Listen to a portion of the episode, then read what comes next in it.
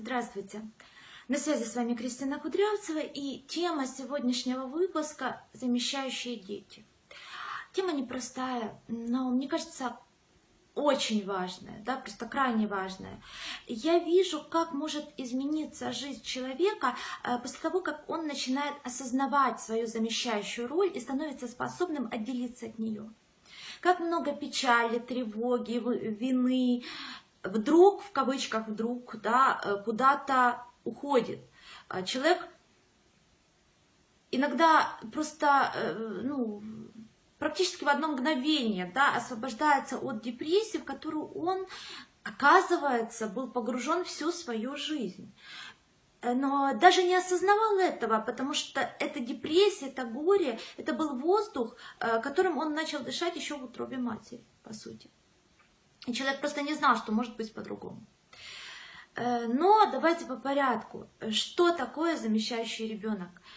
Это ребенок, которого родители родили вместо другого, умершего или э, ну, ребенка, которого они потеряли, или э, мама сделала аборт и так далее. Э, Причем родители могли сделать это сознательно, да, то есть иногда родители так и говорят, что вот мы там родили Анечку, потому что вот умерла там другая девочка, да. Вот, то есть родители себе в этом отдают отчет, делают это сознательно. Э, иногда это происходит бессознательно. Э, кроме этого, надо сделать еще одно уточнение, да, что не любой ребенок который родился после смерти своего братика или сестрички, или аборт, это, ну, который был у мамы, не любой ребенок является замещающим. Замещающий он или нет, как я уже сказала, определяется не фактом, да, ну, фактом смерти предыдущего, а восприятием мамы. Вот так. Такая власть у матери над ребенком. И родившийся ребенок с большей вероятностью станет замещающим, если его родители, особенно мама, не смогли внутри себя отойти от образа умершего ребенка, да, от мысли о нем, от представлений и так далее. И бессознательно идентифицирует нового ребенка вот с этим умершим. Почему происходит подмена этих образов внутри мамы? Когда умирает ребенок для родителей, особенно для женщин, это большое, потеря, э, большое горе, большая потеря. И на месте ребенка, который э, был центром жизни, оказывается пустота. И это тяжело, это очень тяжело. И чтобы с этим как-то справиться и начать полноценно жить, родители должны внутри себя проделать огромную работу – это работа горевания. Горевание – это психический процесс принятия потери, вот факта потери любимого объекта, отпускания этого объекта и заполнения пустоты, оставшейся на месте этого объекта. Ну, я имею в виду пустоты прежде всего внутри себя – и я планирую сделать отдельный выпуск на тему горевания, потому что тема э, достаточно объемная, да, и важная в том смысле, что э, большая часть неврозов, психосоматики, фобических моментов и так далее, они связаны с тем, что что-то не отгоревано внутри человека. Э, итак, еще раз, что делает горевание? Горевание помогает перестать инвестировать, ну, то бишь вкладывать, да, свою психическую энергию в потерянный объект. Как мы это делаем, да, ну, если простыми человеческими словами, как мы инвестируем, да, потерянный объект постоянным бесконечными воспоминаниями, фантазиями, проигрыванием в голове, как бы это могло бы быть, как бы не так, если бы не то. Ну, то есть вот, вот все вокруг, когда вот внутри нас этот объект потерянный, да, скажем так, если так сухо говорить, да, э, он становится центром, да, то есть постоянное оплакивание, оплакивание, фантазирование, воспоминания и так далее, вот, вот это, по сути, инвестиция нашей психической энергии вот в этот потерянный объект. Если горевание не прошло, у нас нет выбора, да, вот здесь у человека внутри выбор не стоит, да, он не задумывается, что можно думать об этом ребенке, можно не думать, да, то есть, ну, его влечет туда, он, он неосознанно начинает туда вкладываться. Так, горевание как раз это процесс разрыва этой связи и тогда психическая энергия может быть перенаправлена на другой объект. Опять же, проще говоря, на создание новых отношений с новым ребенком. Не только с физически новым ребенком, а вот с другим образом ребенка. Да? То есть внутри происходит разделение. Этот ребенок умер, да? И это горе. А этот ребенок жив, это другой ребенок. Да? Вот, та, вот такой процесс должен произойти у матери. То есть, э, по сути, замещение, да, это подмена горевания. Горевание – сложный процесс. И желая избежать его бессознательно, родители ищут замену. И тогда на свет приходит, в свет приходит замещающий ребенок, который, по сути, является спасателем своей мамы от разрушения и депрессии. Вот функция этого ребенка, к сожалению. Э, и чтобы начать жить по-настоящему, такому ребенку нужно освободиться от такого фантома внутри себя, фантома этого мертвого предыдущего ребенка. Э, ну, и, и только так, да. Иначе вот эта мертвая часть внутри, этот мертвый ребенок, он будет определять всю его жизнь. Но я бы рассматривала проблематику замещающих детей немного шире. Как детей не только э, родившихся после смерти э, или сестрички? Хотя это, конечно, ну, более такая, более сильная травма, но в принципе как детей, которые выросли в атмосфере горя и печали. И опять же, связано ли это со смертью предыдущего или с другими неотгореванными потерями родителей? Мне кажется, это, ну, э, скажем, такой второстепенный вопрос, э, и последствия для жизни ребенка практически одни и те же. Э, в любом случае, ребенок, который вырос в атмосфере горя, да, который дышал этим горем всю жизнь, он будет этот мертвый груз нести в себе. Потому что горе это оплакивание жизни, это не жизнь. Да? Горе это всегда больше о смерти, нежели о жизни. То есть это, это мертвая зона. И все мы каком-то смысле, кто в большем, кто в меньшем, являются замещающими для замещающими детьми для идеального ребенка нарциссической части наших родителей. Эм, Поэтому даже если у вас в жизни э, не было, э, ну, в реальной жизни не было умерших братьев или сестер, но э, то, что я буду описывать, вам отклик, э, откликнется, да, вот эти переживания, э, рассматривайте их таким образом, да, как, э, ну, э, скажем так, если вам откликнуться переживания этих детей, да, это о том, что у ваших родителей была, скорее всего, достаточно такая сильная, сильная нарциссическая рана, да. Когда это у родителей есть, тогда у них э, есть такой, опять же, идеальный образ ребенка внутри, которого они э, ну, очень желают, скажем так, вот очень сильно передают реальному ребенку, да. То есть все родители, у всех родителей этот процесс есть, да, есть некий идеальный ребенок внутри, э, и есть какой-то реальный ребенок, и эти образы там сравниваются и так далее, иногда подменяются друг другом, да, когда родители видят в своих детях там то, чего в реальности нет, да, вот, но некоторые родители это делают особо сильно. И что характерно для замещающих детей? Это Страхи, пассивность, безинициативность, зависимость, незрелость, затворничество. Э, такие люди пережив... Э, воспринимают себя, чувствуют себя как беззащитные, несостоя... несостоятельные, да, не в состоянии что-либо сделать.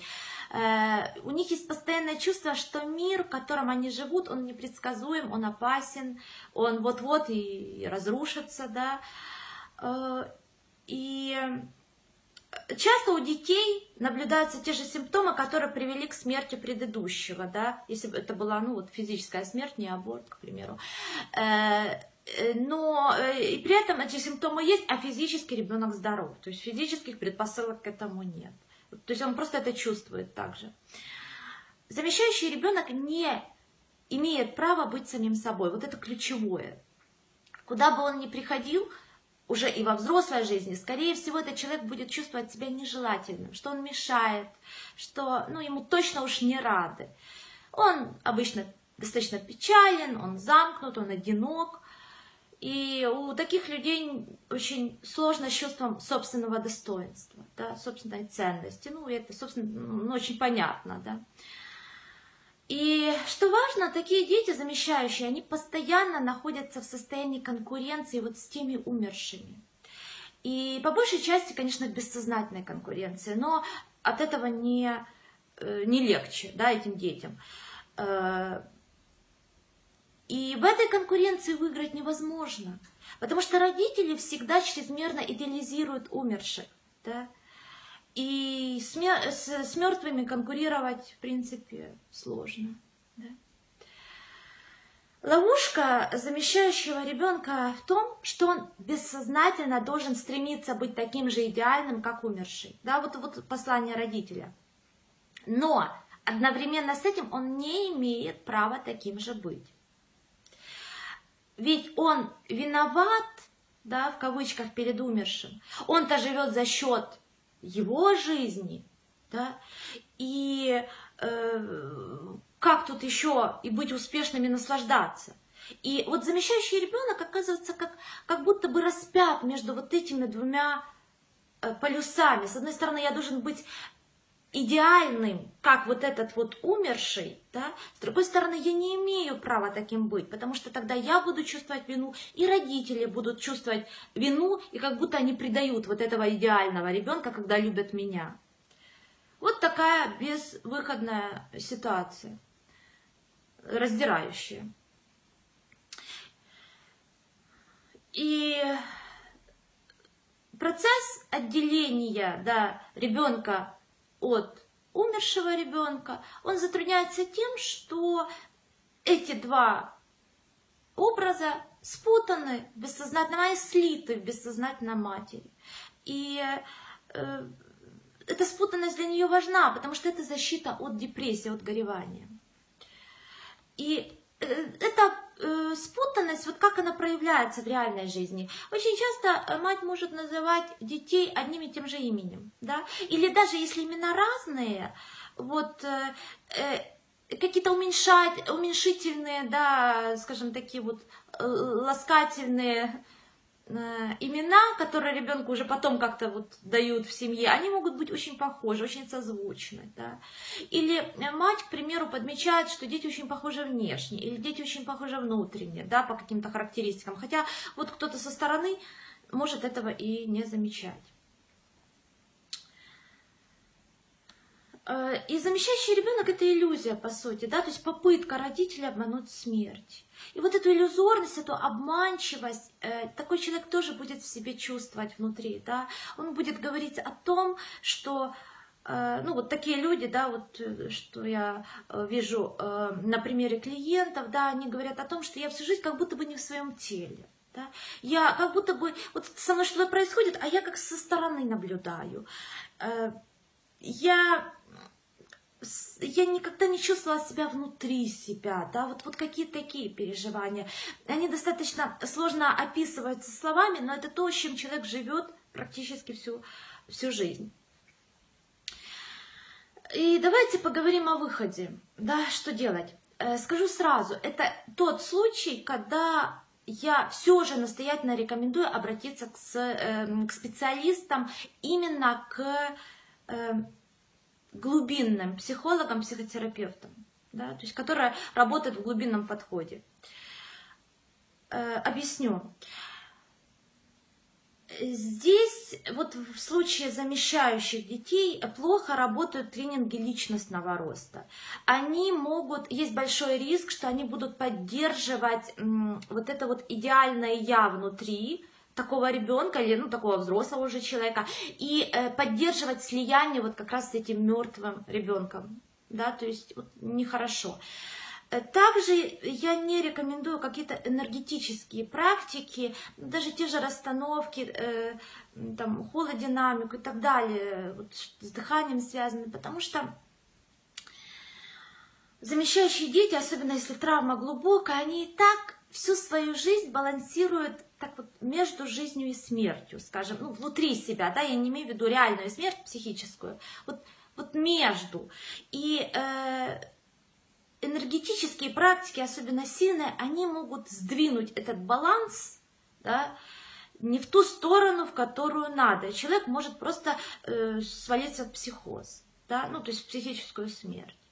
Вот, поэтому э, вот в этом случае, да, я рекомендую все же такую терапевтическую работу. Она самая безопасная и, ну, самая эффективная.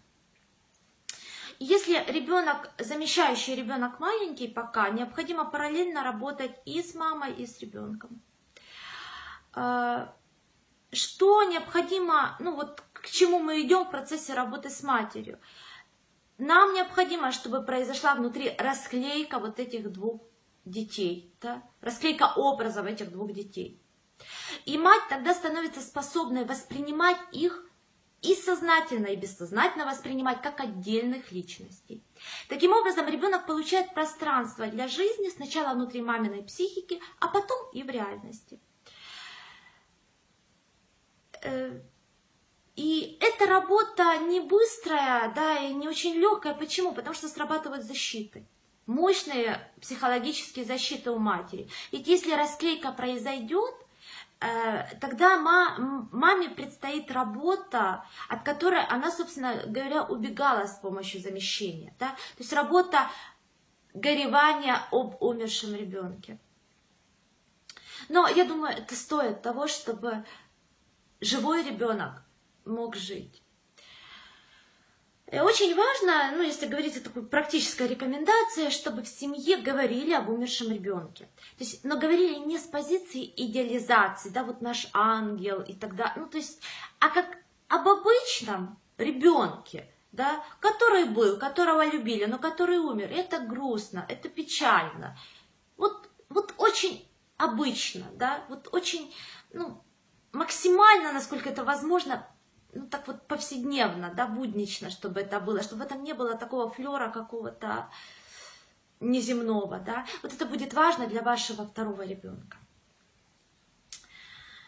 Э, и важна, конечно же, работа с самим ребенком, да, то есть, э, как пишет один из э, известных специалистов, который занимается этой проблемой, западных специалистов, он пишет, что ребенок должен противостоять воображению матери, которая склеивает мертвого и живого ребенка.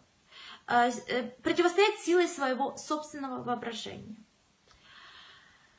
Вот такой, э, ну, такой путь, да, такая стратегия выхода. Что еще помогает? Это скорее для уже взрослых детей, ну, взрослых замещающих детей, скажем так. Это творчество. Многие известные люди были замещающими детьми.